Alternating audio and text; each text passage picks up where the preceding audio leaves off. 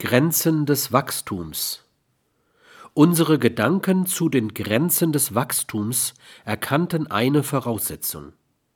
Der materielle Fortschritt und damit verbunden das Wirtschaftswachstum mindern die Menge unbeschädigter Umwelt. Eine Gegenposition behauptet, dass man über Wachstum gerade solche Umweltschäden durch die Entwicklung neuer Techniken meiden oder doch mindern könnte. Die Entwicklung des Umweltverbrauchs der letzten zehn Jahre, und so alt ist unser umweltsensibles Bewusstsein durchaus schon, lässt diese Annahme im Bereich abstrakter Utopien siedeln